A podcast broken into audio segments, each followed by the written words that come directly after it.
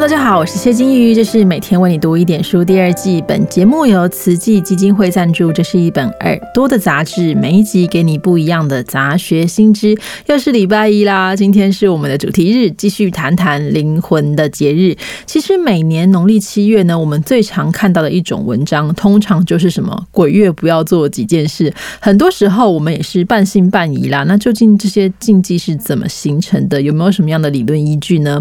我们来举几个例子。看看啊，第一个比较常见的禁忌呢是鬼月不要戏水，因为有水鬼会抓交替。这个说法比较常见的解释应该是说，呃，七月很热，大家都会去玩水。可是七月也是雨季嘛，哈，有时候气象很难捉摸啊，或是你可能戏水的地方刚好在河边啊，你就容易造成溺水的意外。可是抓交替这个说法呢，其实由来已久，大家都很熟悉的一个故事是水鬼变成黄嘛，就是说有一个好心的水鬼，因为不忍心抓交替，所以在水里面待了很久。可是因为上天呢奖励他这个人心仁德哦，所以就让他变成城隍了。那另外一个在清代袁枚所写的《续子不语》一书当中，也有过一个故事，就说有个书生呢听说了水鬼说要抓某某人当交替，就赶快去跟这个对方说你不要渡河。那这水鬼就来骂这个书生说：“哎，你这人怎么这样爱我的事？”书生就反过来问他说：“哎，你这个人怎么没事害人呢？”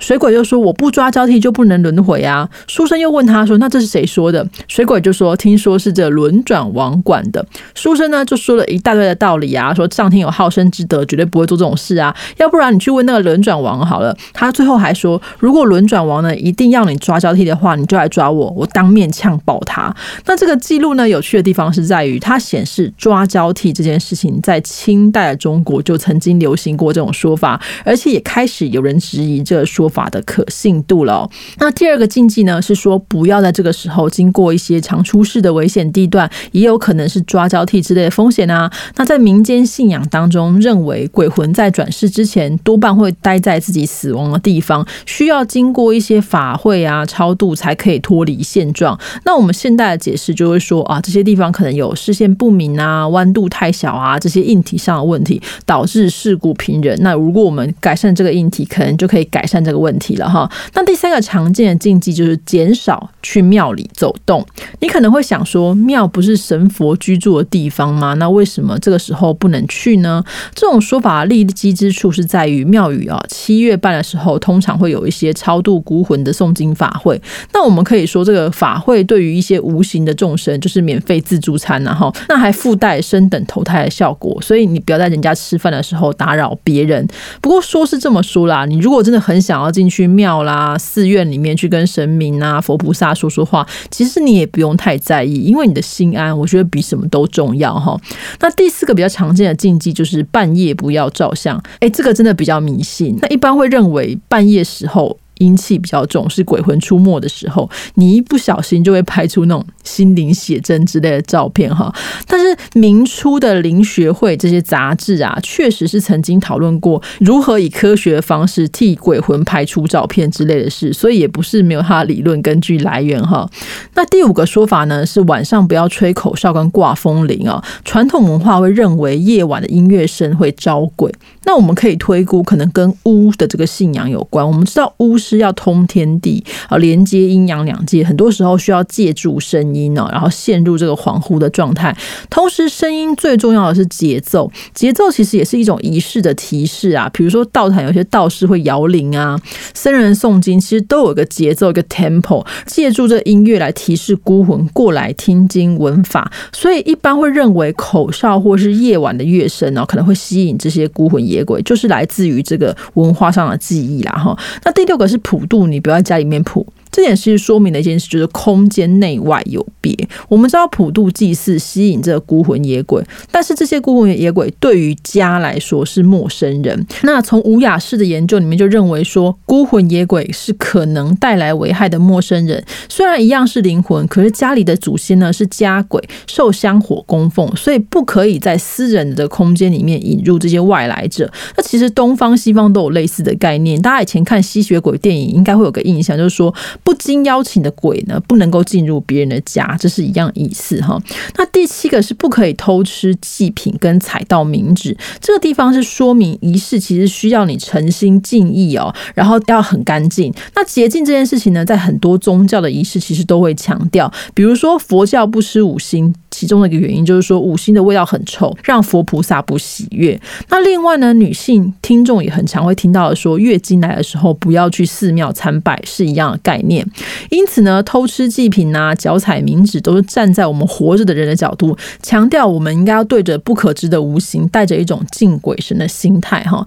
当然，这类的禁忌还很多啦，就不用一个个细讲哈。之前我们已经提过七月的由来，那我们反应过来想，既然这个月我们是广结善缘、布施大大众、拯救这些受苦难的孤魂，那我们这个月应该是充满爱跟吉祥的日子吧哈。所以，我们听到这些禁忌的时候啊，既不是盲从盲信，也不是都说哎呀这好迷信、好好笑哦，而是多去思考说它为什么会这样。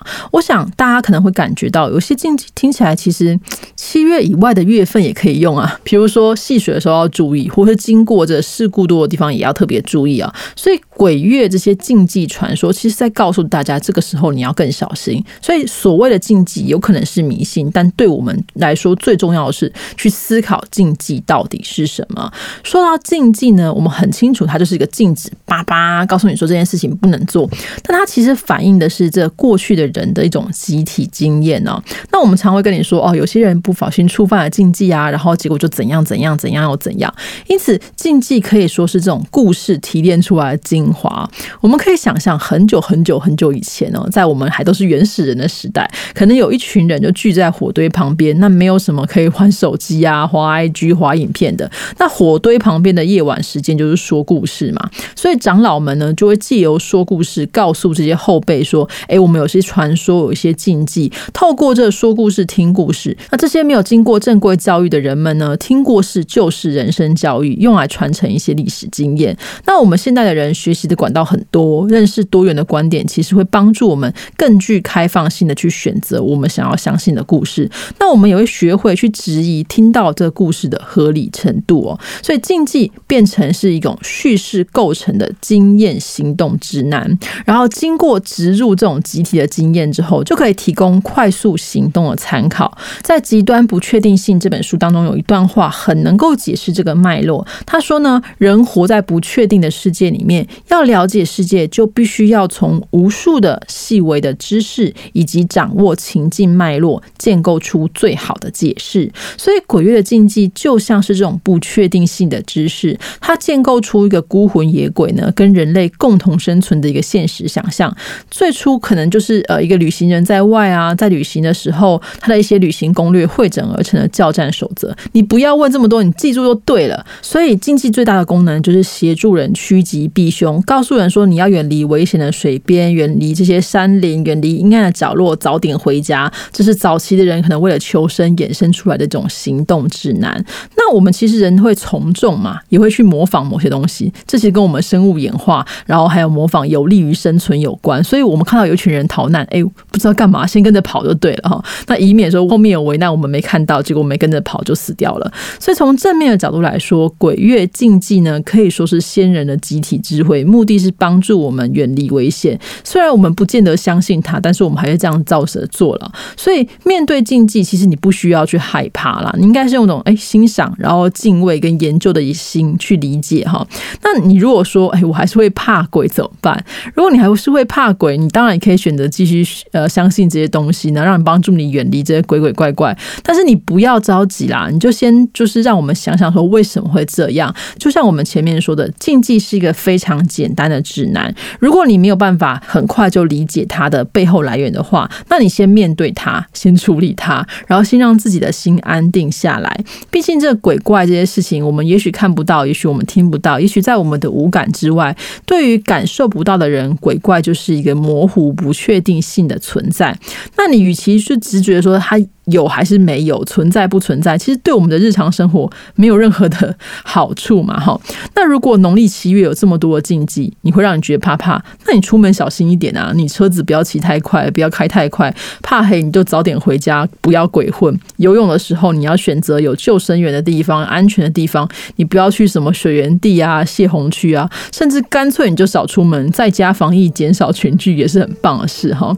那我们今天分享就到这边啦，本集的节目呢。是由辅仁大学宗教学系兼任讲师张家恒老师来审定《宋代读书人与他们的鬼》的作者，同时也是台北大学海山学研究中心专任研究助理蔡宗颖先生来协助我们研究跟撰稿。以上非常感谢二位的协助。那我们今天分享就到这边啦，大家拜拜，明天见。